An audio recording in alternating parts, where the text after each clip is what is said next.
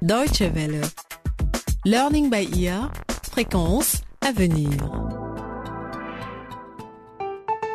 Bonjour à tous et bienvenue à l'écoute de Learning by Ear pour le deuxième épisode de notre feuilleton consacré à la sécurité routière. La dernière fois, nous avons fait la connaissance de la famille Kéré. Samuel, qui est conducteur de minibus, a refusé d'équiper son véhicule de ceinture de sécurité, et ce, malgré les recommandations du gouvernement. Mais il a eu un grave accident alors qu'il roulait à toute vitesse sous la pluie. Deux de ses passagers sont morts et plusieurs autres ont été blessés. Cela aurait sans doute pu être évité s'ils avaient porté une ceinture de sécurité. Vous allez à présent découvrir ce qui est arrivé à Nelson, le fils de Samuel, qui était avec lui dans le minibus au moment de l'accident. Nous retrouverons ensuite notre experte en sécurité routière, Joséphine, qui nous donnera de nouveaux conseils.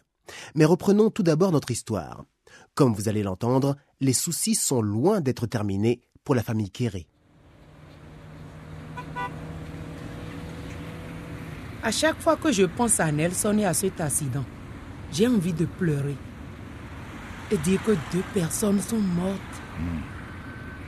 Je sais que Nelson a seulement une blessure légère au cou, mais ça aurait pu être lui.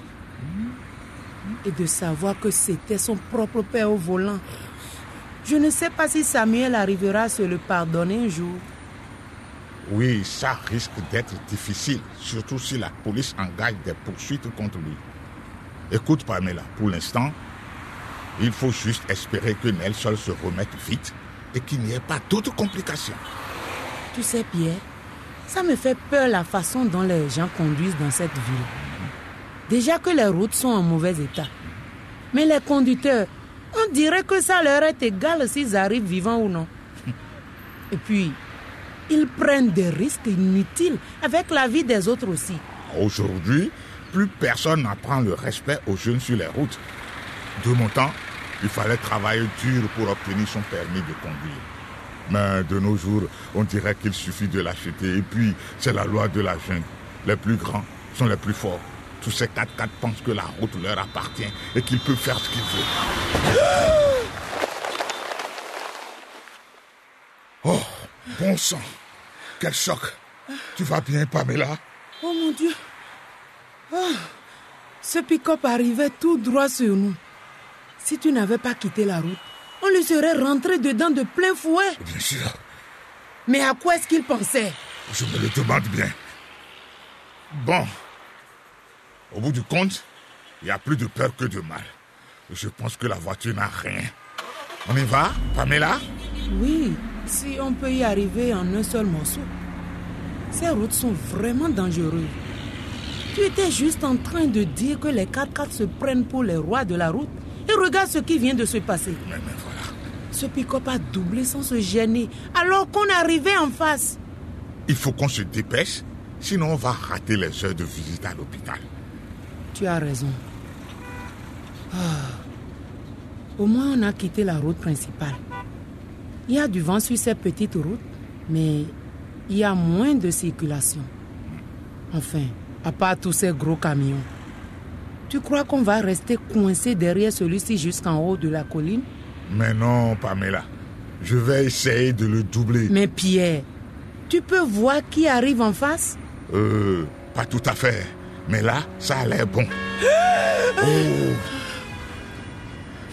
On l'a évité de justesse. Bon, je vais réessayer.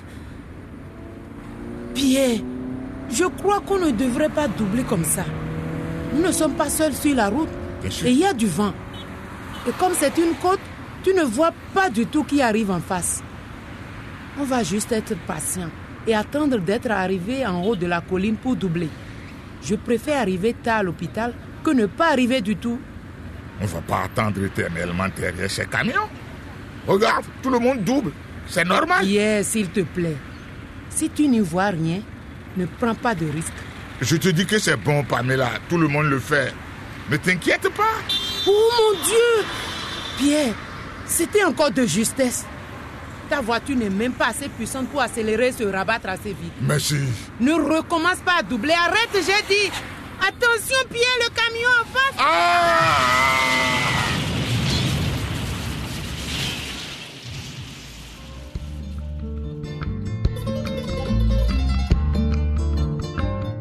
L'impatience et l'imprudence sont deux commères qui s'entendent bien lorsqu'il s'agit de provoquer des accidents de la route.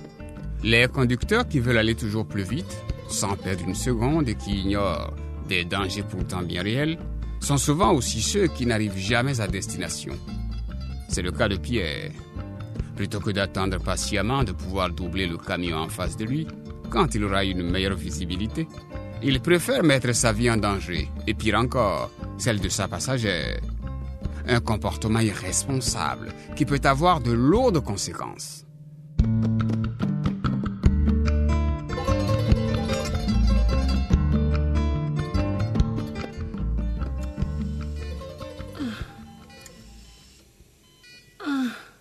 Pamela, vous m'entendez? Est-ce que vous pouvez remuer les doigts? Pamela? Oh, oh, oh, ma tête, j'ai mal. Où suis-je? Vous êtes à l'hôpital, Pamela, et je suis votre infirmière. Le docteur va bientôt arriver. On vous a amené ici après votre accident. Votre voiture s'est retournée. Nous pensons que votre doigt est peut-être blessé, c'est pour ça que je vous demande d'essayer de bouger les doigts. Vous pouvez faire ça pour moi? Oui. Je crois que... Oui, j'y arrive. Bien, c'est bon signe. Ça veut dire que votre colonne vertébrale n'est pas endommagée. Nous vous avons mis sous perfusion avec des antidouleurs. Vous savez, vous aviez perdu connaissance. Comment va mon beau-père Pierre? Et mon fils Nelson? Nous étions en route vers l'hôpital pour venir voir mon fils. Ils vont bien tous les deux. Votre fils est déjà venu vous voir. Les médecins se sont occupés de lui et on l'a autorisé à quitter l'hôpital. Il attend dehors avec votre beau-père. Vous avez eu de la chance, vous savez. La voiture dans laquelle vous étiez est complètement détruite. Oh mon Dieu, cette voiture, c'est le taxi de mon beau-père. Comment est-ce qu'il va gagner sa vie maintenant? Et mon mari a déjà endommagé son minibus hier dans un accident. La police est encore en train de l'interroger. Eh bien, peut-être qu'ils conduiront plus prudemment maintenant. Je ne compte plus le nombre de gens qu'on nous amène à l'hôpital à cause d'accidents de la route. La plupart n'en ressortent pas vivants. Vraiment, vous aviez eu beaucoup de chance. Maman Nelson. Oh, maman. Oh, Nelson, mon petit. Je vous laisse maintenant. Je reviens plus tard. Viens ici. Ça va? Hmm, Maman. Mon garçon, tout va bien Ça va, maman. Ne t'inquiète pas. Mais, et toi? Ça va. Je n'arrive pas à croire ce qui s'est passé. Mais qu'est-ce qui nous arrive? Pourquoi est-ce qu'on a tous ces accidents? Et, et papa, il est où? Pourquoi est-ce qu'il n'est pas venu me voir? Il est sous le choc, Nelson. Il n'arrive pas à se pardonner ce qui est arrivé. Mais c'est pas sa faute. La police est toujours en train de l'interroger. Hein? Et nous ne savons pas ce qu'ils vont dire. Dès qu'on me laissera sortir de l'hôpital, nous allons tous rentrer à la maison. Nous avons besoin de calme et de temps pour parler ensemble de ce qui s'est passé. Oui, maman. Loin des hôpitaux et des routes. Maman.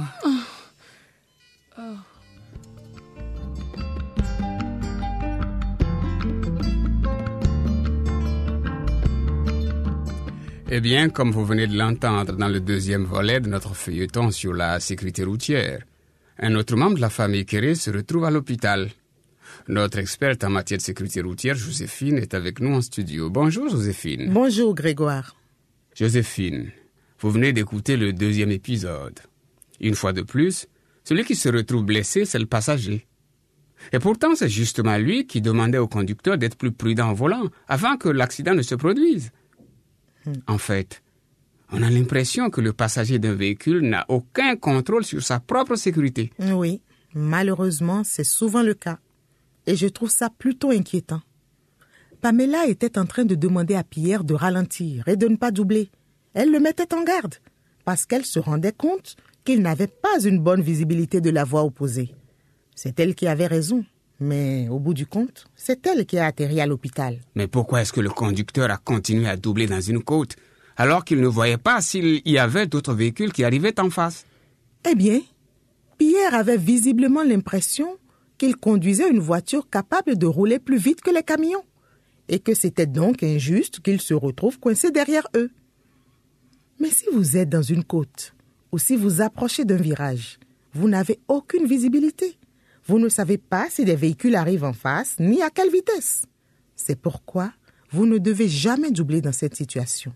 Sinon, vous jouez à la roulette russe avec votre vie et avec celle de vos passagers. Et les passagers du véhicule d'en face, ils sont menacés eux aussi, non?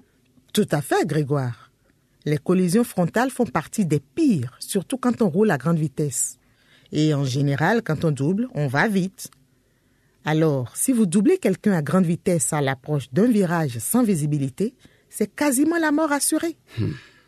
Les gens sont tellement pressés de nos jours qu'ils ne réfléchissent pas aux conséquences de leurs actes. C'est exactement cela. Et sur les routes, les gens qui sont stressés ou en retard ont beaucoup plus de risques d'avoir des accidents. Alors, si vous voulez doubler le véhicule qui est devant vous, surtout, ne le faites que si vous avez une bonne visibilité. Merci Joséphine pour tous vos conseils.